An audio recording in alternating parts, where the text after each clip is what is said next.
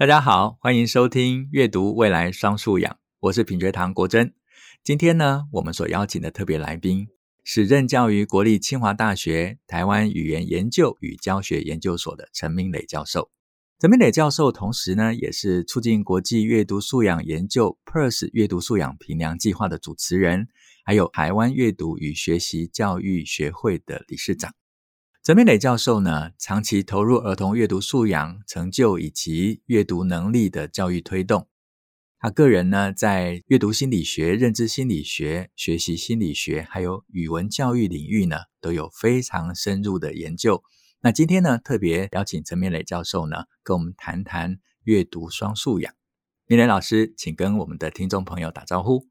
各位线上的朋友，大家好。那很高兴能够在 Podcast 这样的线上的环境里，跟大家一起来谈一谈教育的趋势。嗯，我们在这个 Podcast 里面呢，最主要的就是把教育趋势跟学术研究哈。用一个大家都能够明白的方式介绍给老师或者是家长。那我想啊，明磊老师呢，在教育领域里面耕耘这么久，而且在这个国小、国中端的许多老师的心目中哦，都是举足轻重的老师哦。那我想这么多年的教育工作，有没有对老师来说啊，一个非常启发性的一句话，他给你一些方向、一些力量，有没有这样的一句话深深影响着你？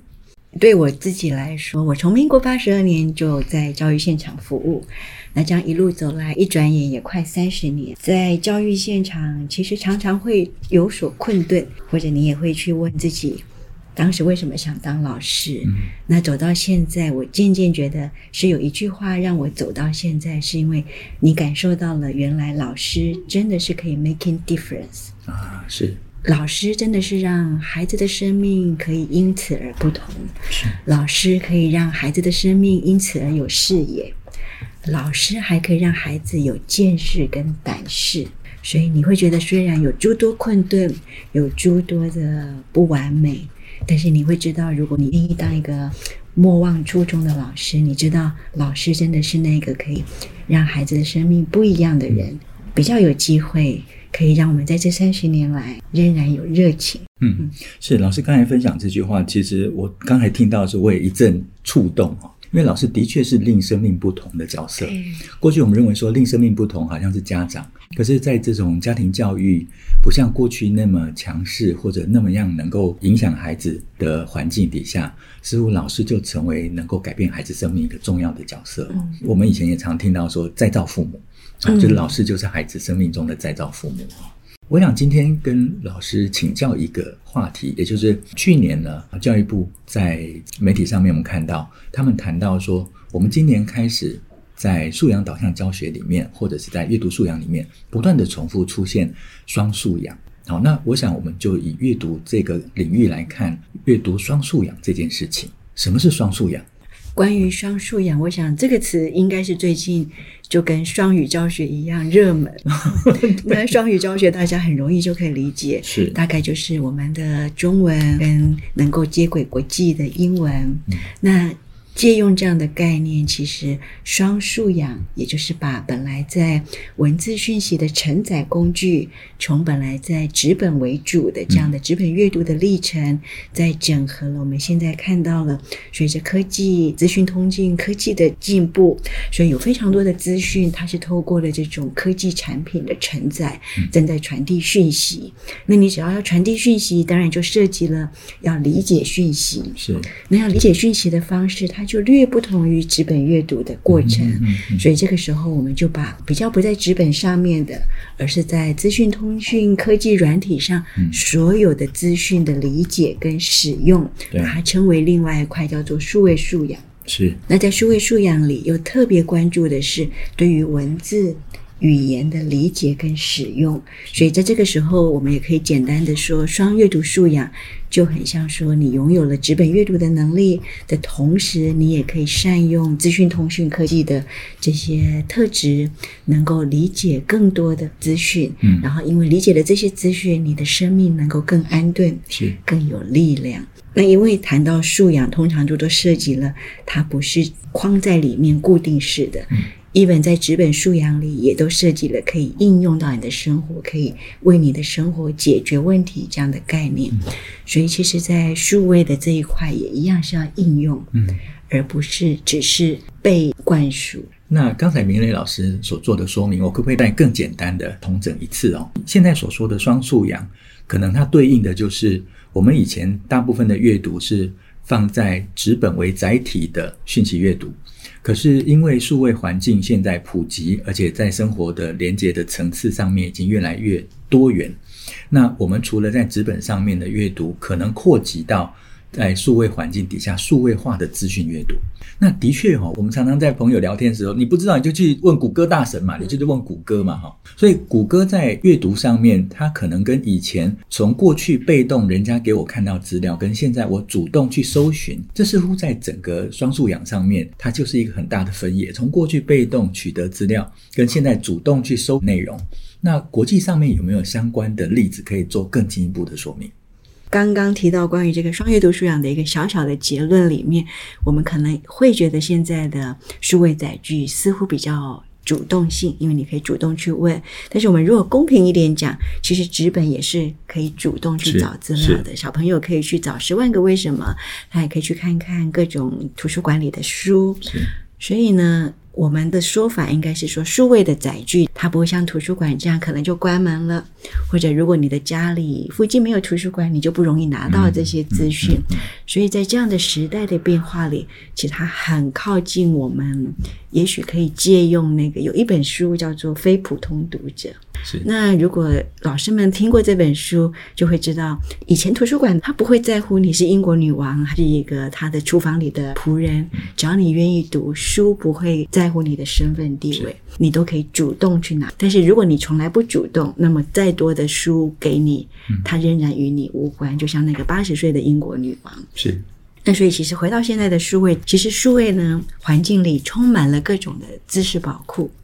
虽然我们可以说去问谷歌大神，但是你如果只会问谷歌大神，某个程度还是别人为你所寻找的资料。其实最核心来说，应该是在这样的。资讯通讯科技越来越发达的时代里，其实资讯仍然对所有的人都公平。嗯，对于我们来说，最重要的就是，如果它仍然都公平，我们要怎么样预备我们的所有的学生，能够打开这个知识的宝库的那个核心能力。嗯，而这个核心能力，可能包括过去在纸本阅读就需要的基本的读写能力，是到现在在数位时代里的某一种思考跟分辨的能力。所以刚才老师在。说明的过程里面，头脑就出现一个画面，也就是过去的纸本阅读素养，它感觉就是一个核心。嗯，但是数位的阅读素养，它其实从这个核心再扩大成另外一个圆，包住了这个核心的圆。或者我们可以说，其实现在的环境它带来了更友善的学习的机会。嗯，嗯，只要你愿意学，你拥有可以学习的能力，那么现在的纸本图书馆或者是数位的环境，它就带给你这一辈子叫做古时候的人说的“学海真的是无涯”。嗯嗯嗯。我自己在网络搜寻的时候就觉得很有趣啊，像啊 Google 这样子一个庞大的搜索引擎，跟背后所包含那么大的资料库，可是它的首页呢就是空白的首页，它就只有 Google 的 logo，然后另外一个就只有一个搜寻栏，所以它其实真的会让我想到一件事情，就是这个世界有多大，其实决定在我能够开展多大的搜寻，我能够为这个阅读自主性的去看见多少东西，就是全部都是自己来找到。对，所以这个部分回到刚刚国珍老师还问了，就是如果整个科技如此的快速的变化，我们自己已经知道说，如果你不知道要问什么，那么所有的知识都与你无关。嗯，一旦你知道要问什么，所有的知识可能才会与你有关。是，那它相对公平。所以刚刚国珍老师就关心一件事情，那国外的趋势是什么？好，那如果回到这件事情。大家应该都看到，就是说国外蛮多的，不管是北欧的国家，或者我们熟悉的新加坡这样的国家，或者甚至是韩国，大概都可以看到，他们都看重他们的学生能不能在这样一个方便学习的环境里，真的拥有使用纸本工具、数位工具进行学习的核心素养。嗯，他们很关心这件事情。因为他们已经很清楚知道，只要是在学校围墙里提供的知识，嗯、绝对都没有办法跟我们现在网络上这丰富的知识来相抗衡。是，任何你只要是关在围墙里的知识。它的产生的速度就没有办法像围墙外面的数位环境那样的丰富。对，所以国外的趋势有一个非常核心的方向，就是去问能不能按部就班的让他的小孩从国小一年级到他要独当一面的十八岁之前，嗯，能够在学校环境里拿到这样的一个新素养。是，嗯嗯，所以刚才老师在分享说国外经验的时候。我觉得已经更进一步的触及到今天这个议题的核心哦。那我想请老师更仔细的去说明一下，纸本的阅读素养跟数位的阅读素养，他们各自的特质在哪里？而作为一个学生，他如何去使用这两种不同工具跟阅读素养上面，为自己创造学习的机会？好，关于这个纸本阅读，也许国内的老师相对熟悉。一旦我们谈纸本阅读，那他的素养的第一个成分里，一定是兴趣。嗯，嗯，也就是说，学生一定要觉得打开。某一个资讯的来源，不管是他去博物馆里拿的小小的单张的说明，或者是他身边随手可得的绘本，他一定要觉得那是一个乐趣。所以，素养这件事情的第一个环节，一定是那一种一探究竟的热情或者兴趣。嗯嗯。那你有了一探究竟的热情跟兴趣之后，其实纸本素养的第二个环节就是独当一面的识字能力。哦，OK。小朋友其实本来就会想要一探究竟，但是他需要依赖大人把书上的文字读给他听，是，或者要依赖别人演讲说书给他听。嗯只有当他拥有识字能力之后，他才不用一直依赖别人。是是是。也就是说，他可以自己决定我想看哪些资讯，而不是等别人讲给他听。是。所以，纸本阅读有一个非常重要的第一个素养，就是他的识字能力是不是够流畅？是。那这件事情其实也是纸本阅读要穿透到各个层面的一个重要的一个核心的能力。那所以在纸本阅读里，一旦他认得够多字，他能够。独立的、随心所欲的、自在的拿起各种书来读，嗯，那他其实就拥有纸本阅读的第一步。是。那接着在纸本阅读的第二步，大概就是要能够广泛阅读。嗯，广泛阅读就是呢，他认得这些字，这些字在不同的学科或者不同的专业组合起来的文体。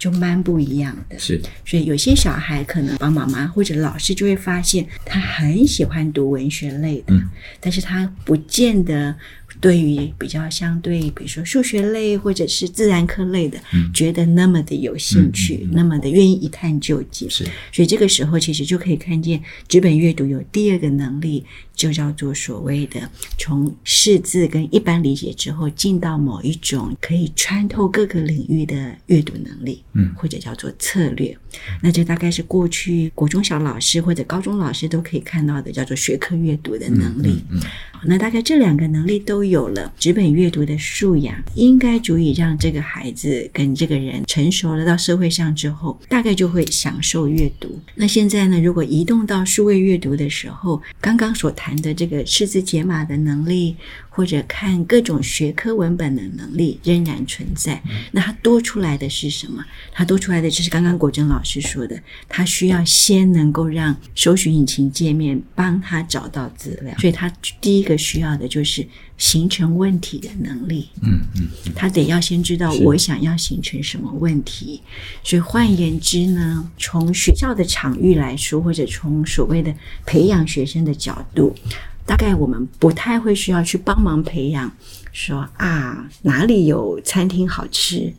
或者哪里有 U back 可以用，嗯，这个大概就不是我们谈数位阅读的核心，嗯嗯，因为这种东西它比较不涉及判断，嗯，它比较涉及的只是我日常生活里面的食衣住行的基本的一些解决。嗯，但是因为我们刚刚谈的国外的趋势是谈数位阅读素养是为了自主学习，嗯，所以它形成的问题其实不太像是我们一般妈妈们想象中的问一问 Google 哪里可以搭车，问一问 Google 哪里。有餐厅，嗯他比较像是要去问一问 Google，嗯，比如说他能不能让小朋友看到降落伞好了。他如果从来不知道降落伞其实也可以应用在太空船要降落火星，嗯嗯嗯、他问出来的问题其实就相对没有开展出新的经验。嗯、也就是说，你一旦可以到 Google 去问的问题，很多时候都没有更新你的知识系统。是，它只是让你知道了。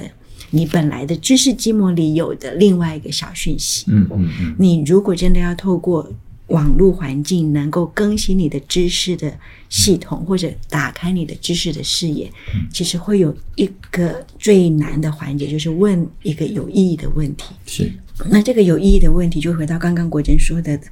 ，Google 它其实界面就是空白的，对，所以除非你有够多的背景知识。而且这个背景知识里面呢，你并不是只是要复制别人的背景知识，嗯、你才有机会真的在网络上透过阅读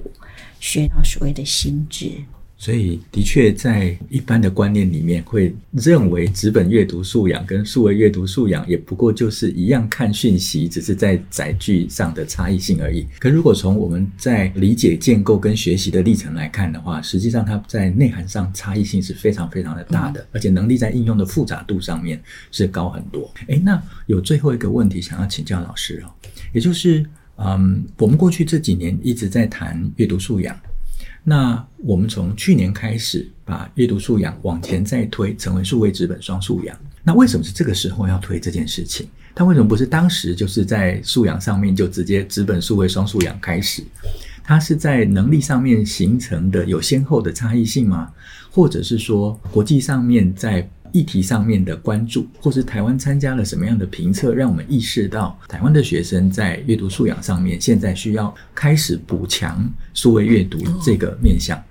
嗯，回答这个问题，当然就要从不同的角度来思考。嗯，那刚刚国珍问了一个很好的问题。一开始我们推阅读素养的时候，为什么没有就推双阅读素养？啊、所以，我们应该来回想，那台湾什么时候开始推阅读素养？那多数的老师熟悉的时间点，可能会在二零零六年。嗯。那就是二零零六年，台湾第一次参加了所谓的国际阅读素养的大型评比，是。我们才开始把阅读跟素养放在一起，嗯、我们才开始看重，其实阅读是一个终身持续的兴趣跟核心的能力。嗯、那所以说，我们回到二零零六年，当时的整个科技环境跟现在迥然不同，嗯，即使当时已经有网络这个界面，嗯，其实也相对环境的友善度上都不是那么的明确，嗯。所以当时在推阅读素养的时候，的确不会特别去关注这个数位载具所带来的丰富的知识。嗯，那这样时过境迁，一转眼现在是二零二二年。嗯，那二零二二年什么样的时间点让政府在去年开始大力的推动这个数位阅读素养，也的确跟现在整体的数位环境比以前更友善。嗯，那也让整体来说，数位环境所带来的这种自主学习的友善度。的确是跟现在一零八课纲所强调的自主学习的方向很紧密的结合，所以在这样的时间点里，预备所有的老师，陪伴所有的学生，搭配一零八课纲，一起往这个自主学习的方向移动。里面其实必然就需要一个这个双阅读素养来撑住这个自主学习。所以这时候大概也可以看到。整个在国家政策的角度，其实非常绵密的，就是先在前几年的前瞻计划，先让整个所有的小学、国中、高中都建置了基础的网络设施。嗯嗯嗯、也就是在二零零六年，虽然已经有网络，大概在二零零六年学校是没有无线网络这样非常友善的界面。嗯、其实政府在做事情也是非常的按部就班，所以先在这个前瞻计划，先让所有的国中小、高中。都有了友善的网络界面，接着呢，再加上生生有平板，嗯，比如说我们硬体如果都到位了，再来就是老师的教学的软实力要跟着上来，嗯，所以我会说这个叫水到渠成，嗯嗯嗯。嗯，那这个是政府有这样的绵密的安排，然后所以当然政府也希望在。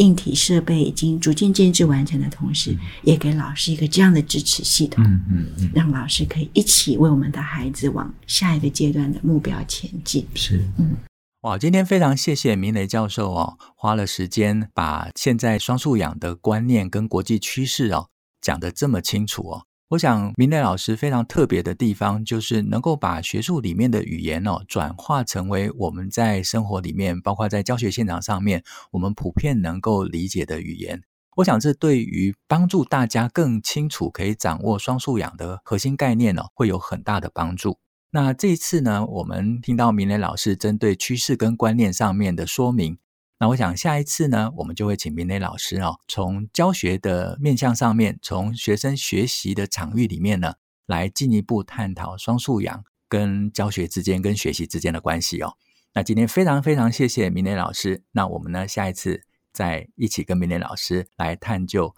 阅读双素养的教学。好，下一次见，拜拜。